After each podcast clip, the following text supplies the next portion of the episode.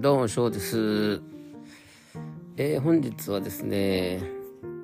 私がアメリカで、まあでも前のエピソードでも話したことがあるかもしれないんですが、えー、っとですね、アメリカでは私は結構音楽活動を、えー、すごく積極的にやってまして、まあ自分がね、あのバンドでいろいろとショーをやるっていうこと以外にやっぱ見に行ってたんですよね。いろいろとね。普通の単独のツアーを見に行ったりする時もあるし、まあフェス系ですよね。に見に行ったことも、見に行くこともあって、とにかくよく行ってました。で、もともとはですね、そういうなんかエンターテインメントのために外に出歩くってことあんま好きじゃないんですけど、ライブに関しては行ってましたね。それはもう高校の頃から。で、高校の頃からもあれでしたね。最初は、えー、まあ初めて行ったね、コンサートっていうのは日本のね、あのアーティストのコンサートですけど、やっぱ誰か友達と一緒に行ったわけですよね。でそれで行った時に、結構、まあ、あの、いい、いいものだなって思って、で、頻繁に、えー、コンサートに行くようになったんですけど、日本の時も。でも、あの最初ね、友達と言ってたんですけど、やっぱり必ずしも自分の趣味が、えー、いつも一緒にいる友達と会うってことが必ずしもあるわけではないわけですよね。え、ー、と、自分がこの、こういう、なんていうのかな、えー、バンドやアーティストを聴く傍ら、一方で全然違うこういうのも聞いたりするっていう時があって、そうするといつもの友達はそれ聞かないから、そこにね、やっぱ5500円とかっていうお金も払いたくないわけですよね。そういった時は、やっぱりもう、一人で行くようになったんですね。だからそれはもう高校の頃から一人で行くようになりましたよね。で、今度アメリカに行って、えー、まあ、あのー、ね、そういうクラブツアーを回って、ね、バンドを見に行ったりするとか、ね、フェスに行くっていうことあって、で、まあ、当時ね、あの、日本っていうのは、まあ、そう、オールスタンディングっていうのが、それほどまだメイン、主流じゃなかったですね。今はなんか、えー、あれですよね。あのオールスタンディングが普通になってますよね。えー、まあもちろんホールでやるっていうのもありますけど、えー、まあオールスタンディングのも普通になってきたなっていう感じあります。で、日本は当時、まあ、洋楽のアーティストが来るっていう風になると前座とかなかったんですよ。要は単独です。ワンマンライブっていうやつですかね。それが普通だったんですけど、海外に行くと大体ですね、あのメインアクトを入れて、4バンドぐらいやるんですよ。うん。だからすごくお得、お得パッケージ。まあ、それで30ドル、例えば30ドルで買ったとすると、うん、お得ですよね。それで4バンド見れたらね。うん。で、まあ、そういうの、うん、そのクラブ内っていうのは多分日本もアメリカもそれほど変わらないんですけど、ね、やっぱ大きく違うのはフェスですよね。えー、私は初めて行ったフェスはアメリカだったんで、それが普通だと思ってたんですけど、日本に帰ってきてね、非常に驚いたことが一つだけあります。えー、フェスって基本的に汚れてるんですよね。まあ、もう、ビールこぼしたり、えー、しますしね。で、屋外だから、えー、あれですよね、えー、床、床じゃなくてね、そのまま地べたなわけで、絶対汚れますよね。で、そういうイメージなんなので、まあ自分がよくフェス行った時っていうのは、まあ、えー、そうやって、ね、一日中すごく疲れるんでね、フェスってね、どっかで休むんですよ。自分が、まあ、あんま興味のないバンドやってる時にこう、芝生に座ったり、綺麗な芝生ね、探したりって座ったりして、そこで休んだりします。で、えー、っと、まあ、日本でもきっと、そ、そういう野外はのね、やつもあると思うんですけど、まだそういう野外のフェスには行ったことがなくて、まあ、私が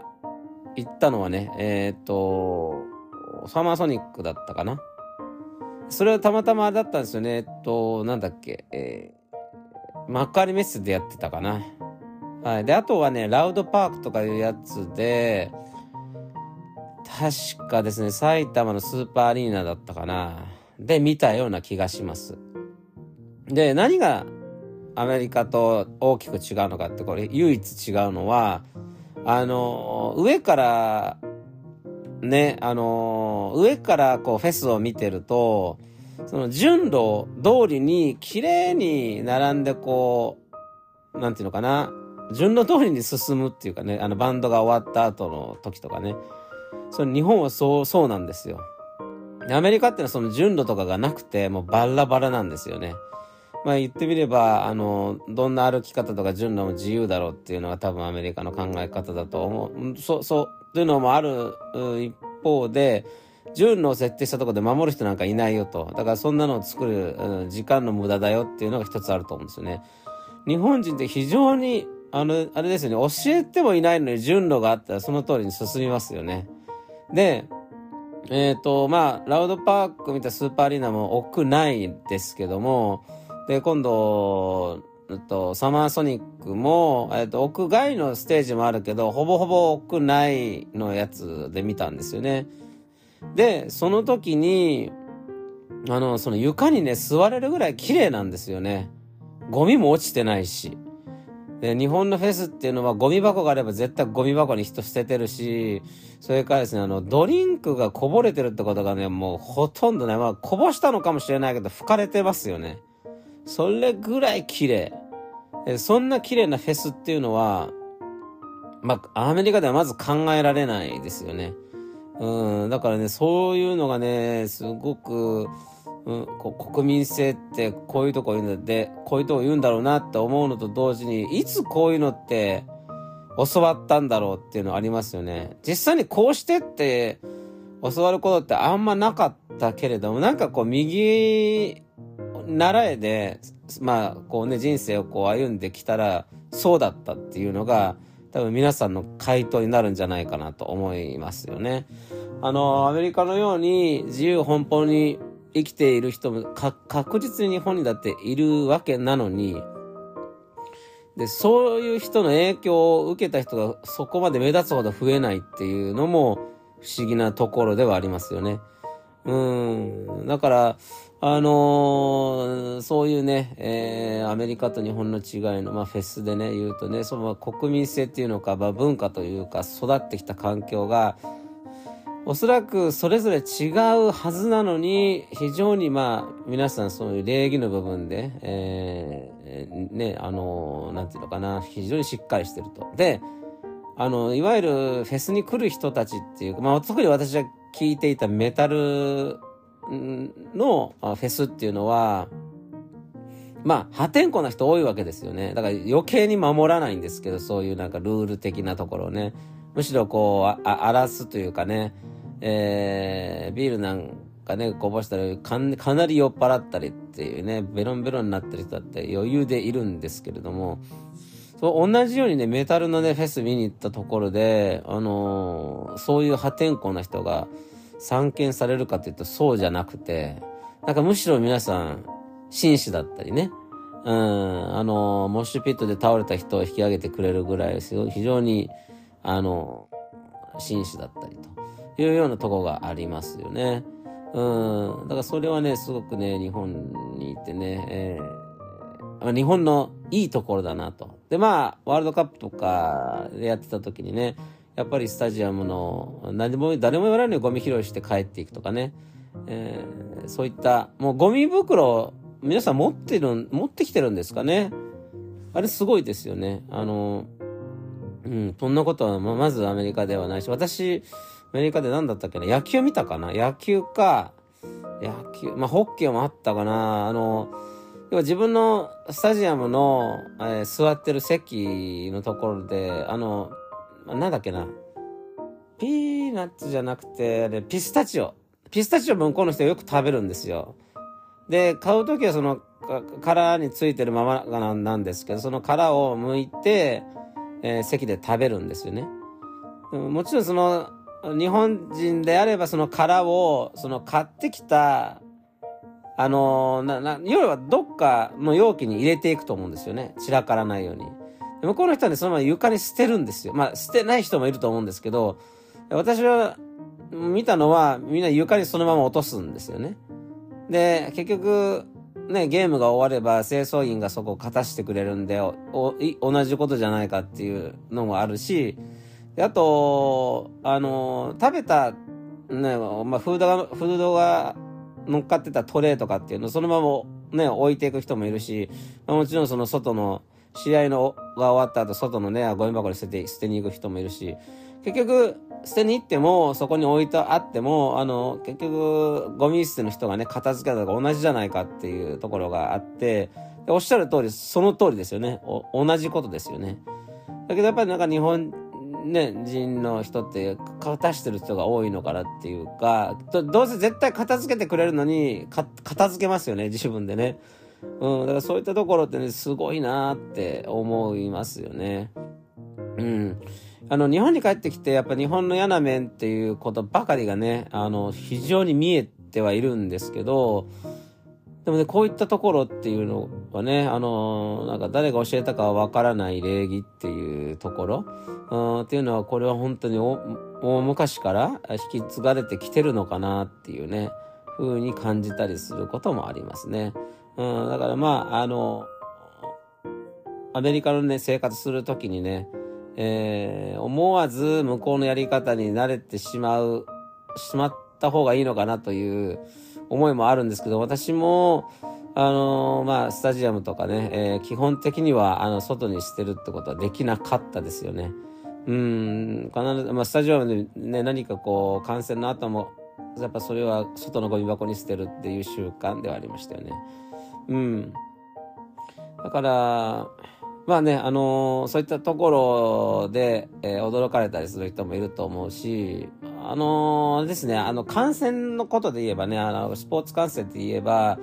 まあ、あのちょっとね、盛り上がっ、自分の中で盛り上がっちゃって、点が入った時にこう、立ったりしますよね。あるいは、点が入ってないけど、入りそうな時に、うわーってこう、立っちゃったりする時に、後ろにいる人がですね、あの私のジャケットをバッて下に引っ張って座れよみたいな感じでね、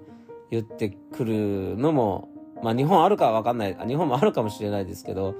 そんなのは普通にありましたり、見えねえよみたいな感じでね。うん。そう。それはありましたね。で、周りもね、何人か立ってるから、立ってるのはいいんじゃない、座ってる方が悪いんじゃないのと思う時もあるんですけど、でも、あの、なんかね、そういう、なんか暴言、暴言じゃないけど、なんかこう、悪態的な暴言だったら悪態って、ついた側が勝つこと多いですよね。勝つことが多いってんですけど、あの、なんかこう争うことにななりたくないなって思う場合ってそこにこう自分は、あの、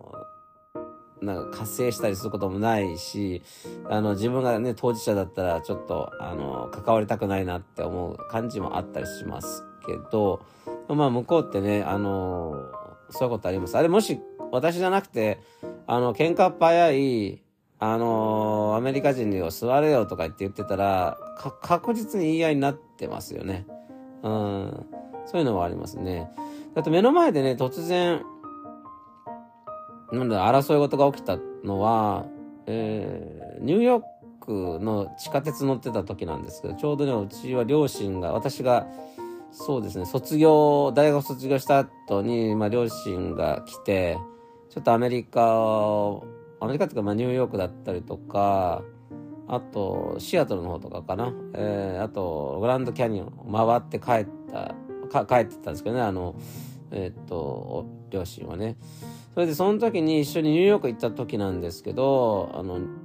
当時ね、両親は、えー、もちろんニューヨークって言ったら怖いとこだっていう認識だったんですよね。で、確かに私が本当に来たばかりの頃っていうのは、